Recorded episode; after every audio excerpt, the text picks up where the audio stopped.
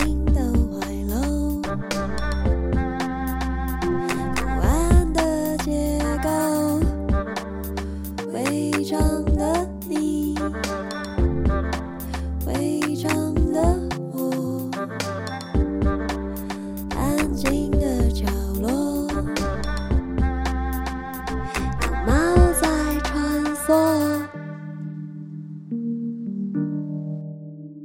大家好，欢迎收听《违章女生纯读书》这一集。我想要读的是《怪诞故事集》，作者是奥尔加·多卡丘，译者郑凯婷，出版社是大块文化。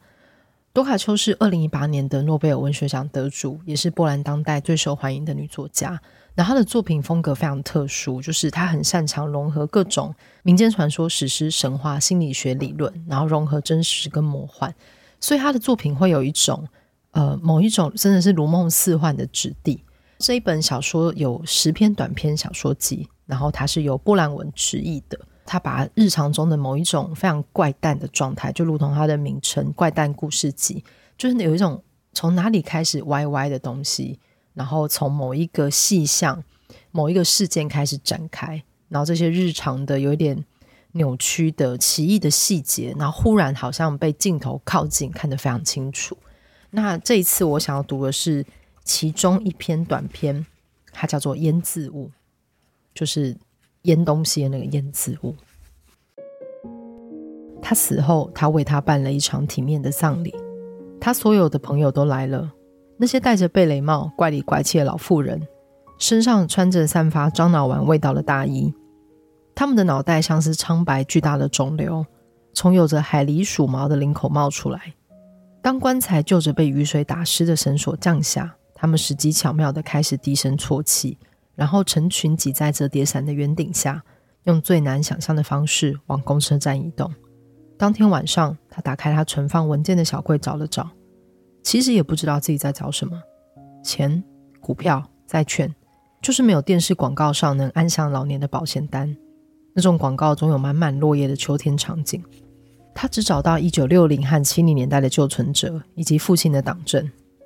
父亲于八十一岁含笑九泉，一直深信共产主义是超然且永恒的秩序。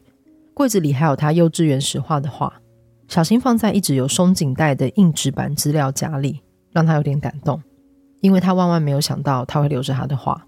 此外，还有一些笔记本，上面写满了腌菜、腌肉和果酱的食谱，每个食谱都单页起始，故作神秘且歪七扭八的线条点缀每道菜的名字，呈现某种厨师美感。腌芥菜、戴安娜式腌南瓜、亚维农沙拉、克里奥尔牛肝菌，有时也会出现一些小确幸，例如苹果皮冻或糖衣仓普，这让他兴起了去地下室的念头。他已经很多年没有去过那里，但他，也就是他的母亲，却很乐意待在那里。他从不感到奇怪，当他觉得他看球赛太吵，当他越来越无力的牢骚对他起不了作用，他会叮到钥匙叮当。然后是门关上的声音，接着他会消失很长一段时间，是一段让他耳根子清净的平静时光。那使他能逍遥自在地沉溺于最喜欢的消遣，将一罐罐啤酒喝得一干二净，目光随着两队身穿彩色制服的男性从这个半场冲到另一个半场，追赶着球。地下室看起来格外整洁有序，这里有张破旧的小地毯。哦，他记得这张从小就在的地毯。上面放着一张脱皮的绒毛扶手椅，椅上有一条折得整整齐齐的针织毛毯，还有一盏连着桌面的落地灯，以及几本被一读再读的书。但是令人目光一亮的是，墙架上摆得满满、闪闪发光的腌渍物罐，每个罐子上都贴着自制标签。他发现标签上的名字都是在食谱笔记本中出现过的：史塔西女士做了腌黄瓜，一九九九；开胃菜甜椒，二零零三。罗霞女士做的猪油，有些名字听起来很神秘，像是灭菌四季豆，她根本不知道灭菌是什么意思。罐子里挤在一起的苍白蘑菇、五颜六色的蔬菜，还有血红的辣椒，唤起了她的求生意志。她快速扫过架子，但是没有找到藏在罐子后面的有价证券或钱。她似乎什么都没留给她。她把自己的生活空间扩展向她的房间。现在这个地方丢了他的脏衣服，啤酒纸箱也叠在这。他偶尔会从地下室拿一箱腌渍物上来，用手轻轻一转，把罐子逐一打开，用叉子把里面东西挖出来。啤酒、花生或是咸饼干棒，搭配腌甜椒，或是像婴儿皮肤一样柔软的腌柚瓜，可说十足美味。他会坐在电视机前，思忖着自己的新生活和刚获得的自由。他觉得好像刚考完大学学科能力测验，未来一片崭新灿烂。仿佛更新更美好的人生才正要开始。他去年刚过五十岁，都这个岁数了，却感觉像高中生一样年轻。虽然已故母亲的最后一笔退休金正慢慢耗尽，他知道他还有做出正确决定的余裕。他会慢慢吃掉他留下的遗产，最多只买面包和奶油，当然还有啤酒。之后，他或许会真的找份工作。过去二十年间，对他来说，找工作有如芒刺在背。或许他会去找人力中介，像他这种五十岁的高中毕业生，一定能找到些什么工作。他甚至可以穿上那件挂在柜子里、有他熨烫过的亮丽西装，配上蓝色衬衫，在城里奔走。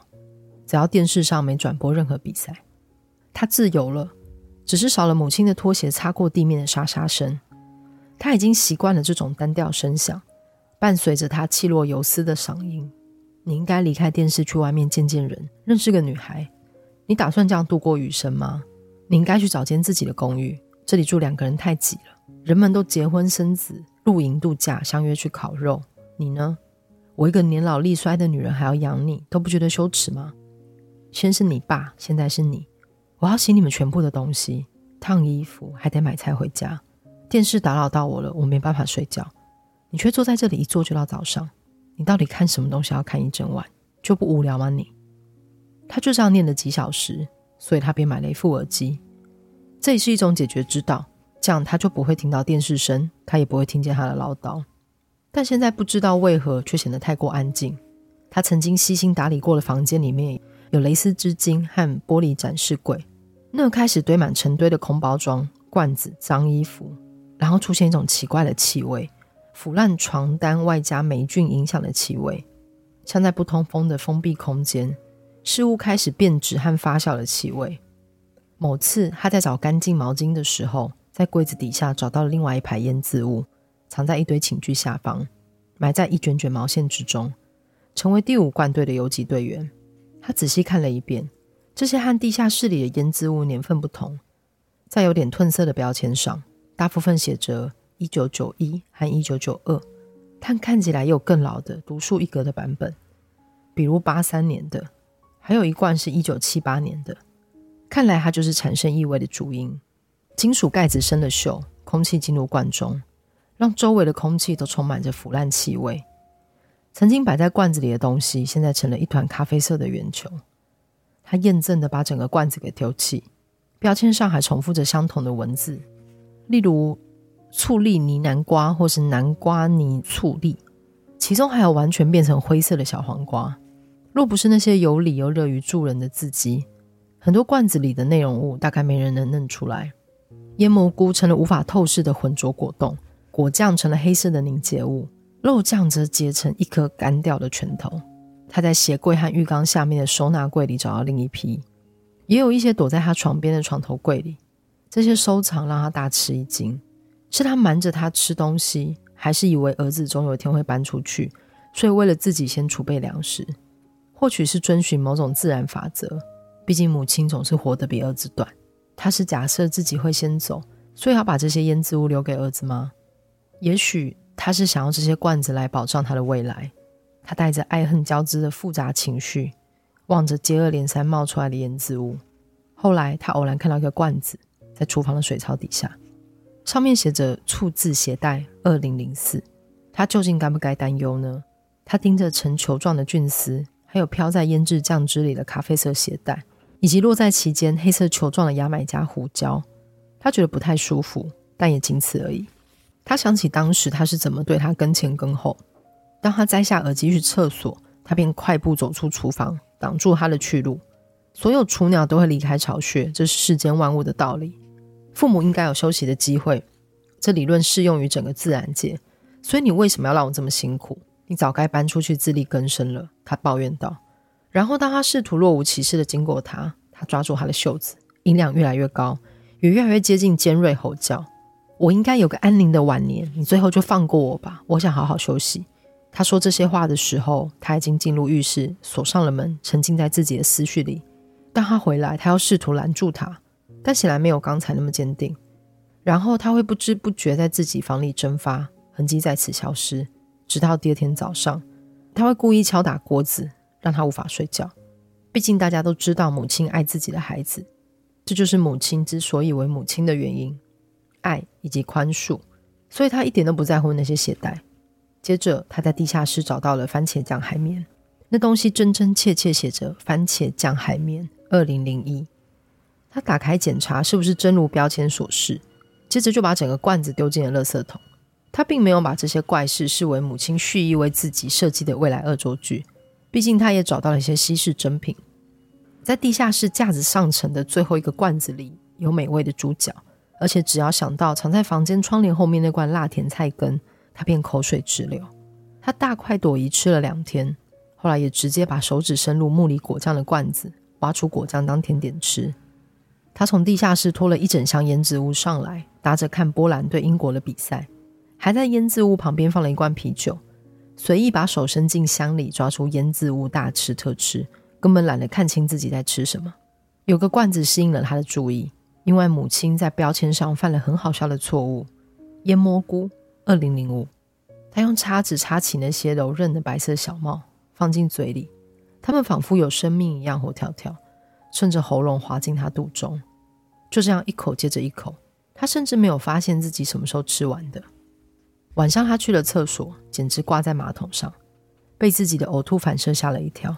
他好像看见他站在那里，用令人难以忍受的尖锐嗓音叨念，但他也依稀记得他到底是死了。他一直吐到早上，觉得这样下去不是办法。他用最后的力气设法叫了救护车。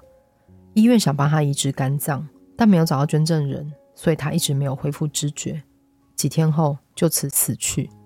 然后问题来了，没有人从太平间领走他的遗体，安排葬礼。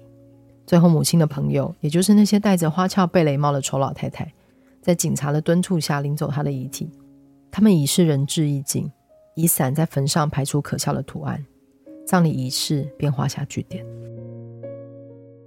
好，这是怪诞故事集的其中一篇，就是大家应该可以多少感觉到多卡丘的某一种叙事的方式，跟他如何把这些呃很迂回的，然后一些奇景，慢慢的把它兜在一起，然后你最后会感觉到他要针对的某一个目标到底是什么。就是他的作品里面有很多空间，有很多开放性，但是有很多你可以充满后坐力，可以慢慢思考的地方。那这是怪诞故事集，维昌女神纯读书，我们下次见，拜拜。